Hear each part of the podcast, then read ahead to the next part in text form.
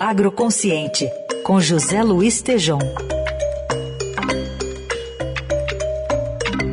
Oi, Tejom, bom dia. Bom dia, Raíssa, Carol, ouvintes, bom dia. Bom, a gente vai ter um convidado que já já vamos apresentar, mas antes queria uma avaliação sua, Tejão, sobre esse PIB do agronegócio que ajudou a, a cair o PIB como um todo, uma queda de 8% no terceiro trimestre.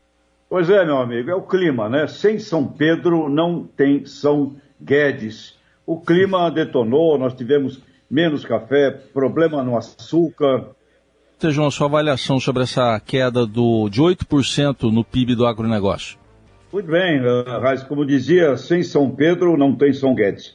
Clima foi o grande problema, perdemos, olha, entre o que poderíamos ter de milho, perdemos cerca de 20 milhões de toneladas, além dos problemas com o café, com a pastagem, com a cana, crescimento dos custos e o clima. Agora, num país com a importância do agronegócio, você tem que ter planejamento estratégico, tem que ter muito mais irrigação, muito mais armazenagem, mas o clima foi o, foi o grande vilão, caro Heisen. Falando em clima, Tejão, apresenta o nosso convidado aí de hoje. Ótimo, Fábio Feldman, um prazer imenso você estar aqui com a gente, você que é um, um dos maiores especialistas em meio ambiente, é, foi um dos fundadores da, da SOS Mata Atlântica, primeiro presidente, enfim, você é uma personalidade que dispensa apresentações. E numa conversa que eu tive contigo outro dia, me chamou muito a atenção a tua abordagem sobre a polarização e o quanto esta polarização faz mal para as boas conversas de gestão ambiental do país. Fábio, muito bem-vindo aqui à nossa Eldorado, por favor. Tejon, muito obrigado pela oportunidade, a Rádio de estar aqui na Rádio Dourado, que com quem eu convivo como ambientalista vive a vida inteira, lançou a campanha pela despoluição do Rio Tietê. Prazer em estar aqui com você e com os ouvintes de Eldorado. Então, obrigado pela oportunidade. Eu acho sempre importante a gente conversar e debater. E como, como nós falamos, né, Tejon? Acho que foi semana passada, quer dizer, a polarização ela inibe o debate quer dizer, os polos opostos extremos ficam confinados nas suas posições e dificilmente eh, se estabelece uma agenda comum, um denominador comum. Foi isso que nós conversamos semana passada, não foi? Exatamente, esse, esse problema dessa polarização danada aí. E eu, eu queria também aproveitar aqui a presença do Heisen e da Carol, que também te fizesse questões, mas bem rapidinho, nosso futuro, nosso futuro, Fábio? Temos um bom futuro com o ESG ou o que, que pode nos atrapalhar a vida aí?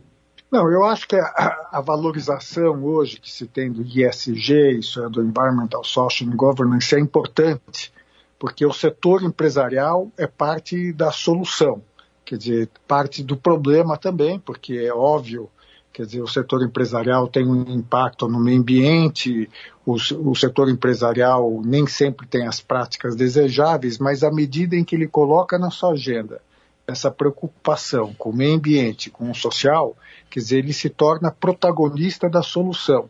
Eu acho isso muito importante, desde que, né, Tejon, que se entenda que o ISG é para valer e não é maquiagem ambiental, não é greenwashing mas eu estou muito otimista com o setor empresarial assumindo suas responsabilidades.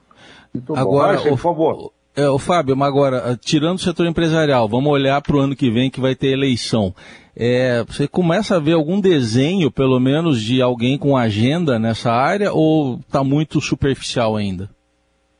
Olha, primeiro eu acho que tem que se assinalar que o atual presidente tem uma agenda contra a, essa área. Quer dizer, todas as suas políticas têm sido desastrosas. Quer dizer, na questão do clima, o Brasil é, hesitou muito em ter uma posição boa na COP, depois se saiu mais ou menos, mas os dados que nós temos em relação ao meio ambiente são desastrosos. O desmatamento da Amazônia, a fragilização do Sistema Nacional do Meio Ambiente.